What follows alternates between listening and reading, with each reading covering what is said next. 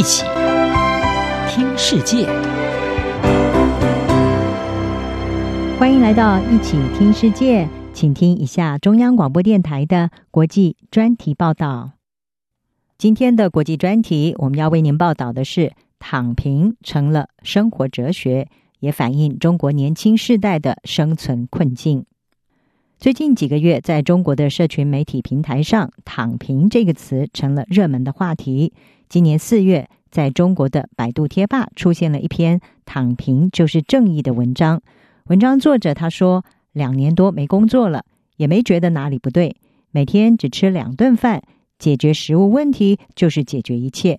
每个月开销控制在两百块以内，没钱了，一年也就工作一两个月，日常就是家里躺。外面躺，像闲散的猫猫狗狗一样躺。这篇文章不但道破了许多中国年轻世代的心声，也引发在网络上好几个星期的热烈讨论，还有众多的网络迷因图片。而事实上，“躺平”这个词也充分反映出中国年轻人在现代都市生活中的困境：贫富差距不断的扩大，生活开销越来越高。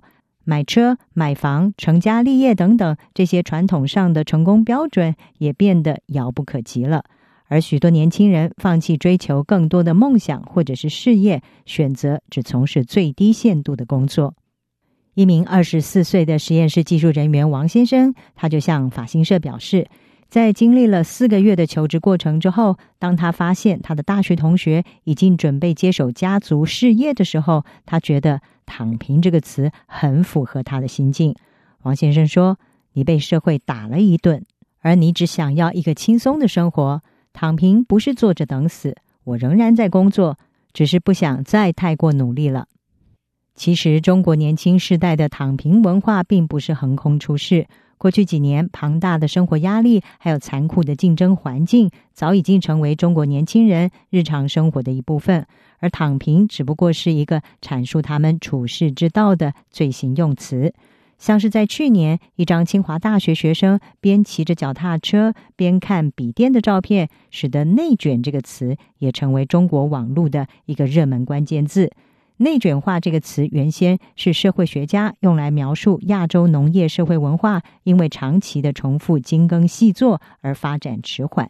现在这个词被转化成为形容中国社会陷入极端的竞争而出现自我消耗的现象。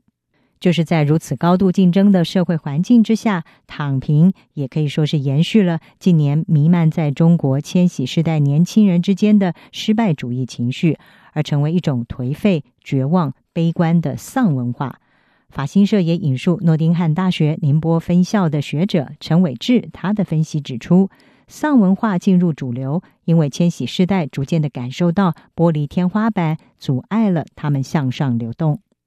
躺平这个词在中国网络上爆红之后，它也很快的成为一个敏感的词汇。有许多有关躺平的讨论文章，还有社群都陆续的遭到删除以及关闭。不少中国官媒还有学者也纷纷的跳出来攻击躺平文化。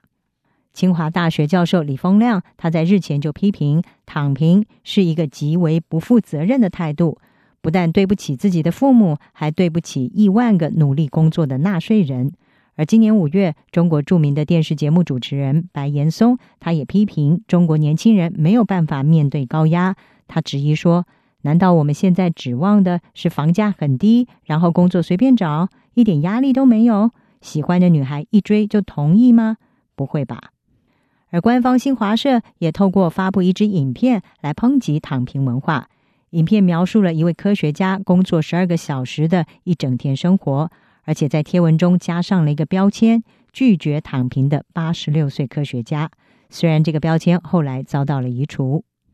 研究青年文化的华东师范大学中文系教授黄平，他接受中国的英文媒体第六声访问的时候就说：“中国官媒批评躺平文化，因为国家担心，如果所有的人都停止工作，可能会威胁到中国的生产力。”但是黄平说：“人不只是生产东西的工具。”他认为，对一些年轻人而言，躺平是他们解除负担的一种方式。